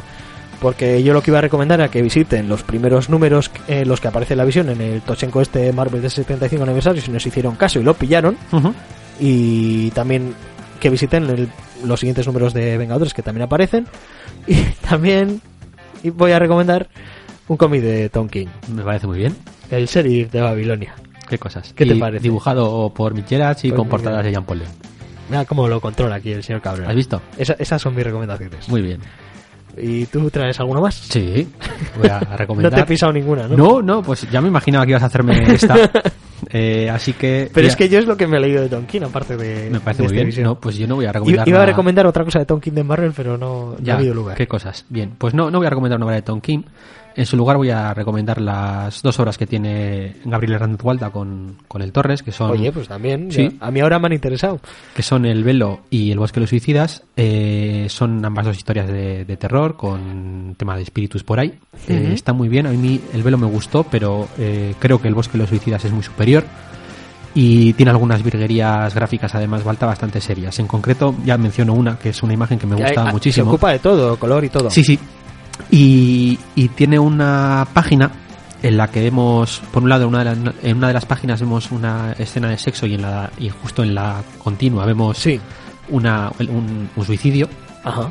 Y es una imagen espejada en la que las posiciones se mantienen, la- las expresiones de, de la mujer se mantienen y me parece que es una virguería narrativa brutal. Pues Y, bastante seria. y me parece que está muy muy bien, un cómic muy interesante. ¿Cómo te puedes hacer con esto? ¿Quién lo ha traído aquí? Pues esto ¿Y está editado ¿Cuánto por sale? esto está editado por Dibux eh, en, en un tomito recopilatorio de tapadura los dos, como suelen sacar los- las obras españolas, aunque esta sí que es verdad que salió antes en IDW y vale en 16 tomos eh, cada uno de los tomos, O sea, 16 16 euritos. euros, perdón, cada uno No de los tomos. nada.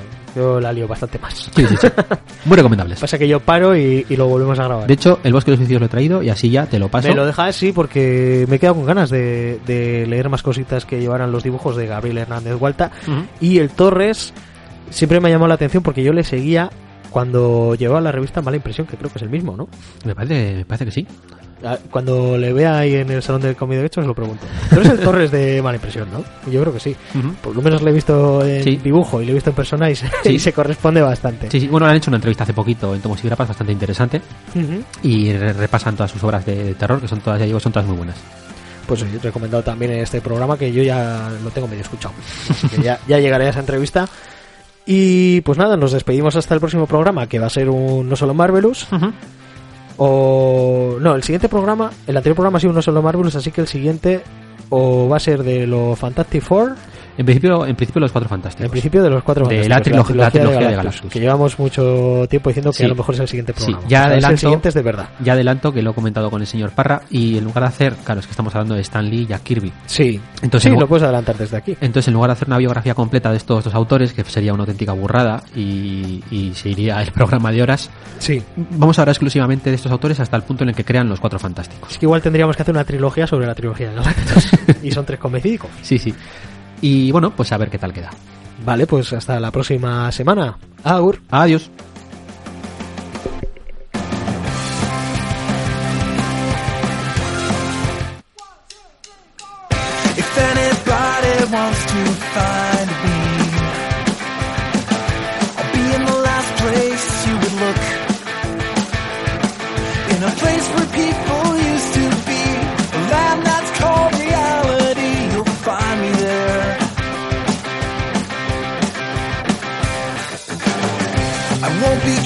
Catching up on Reddit. I won't be watching any news. I'll let the planet spin without me, cause everything has been without me sometime. And everyone will be alright if I'm not live by satellite.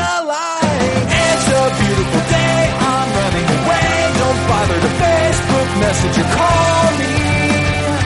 Cause I'm living life in airplane mode and everything is okay.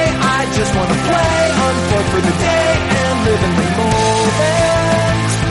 Cause I'm living life in airplane mode, yeah. I'm always drowning in the static. I'd rather swim in crystal sea.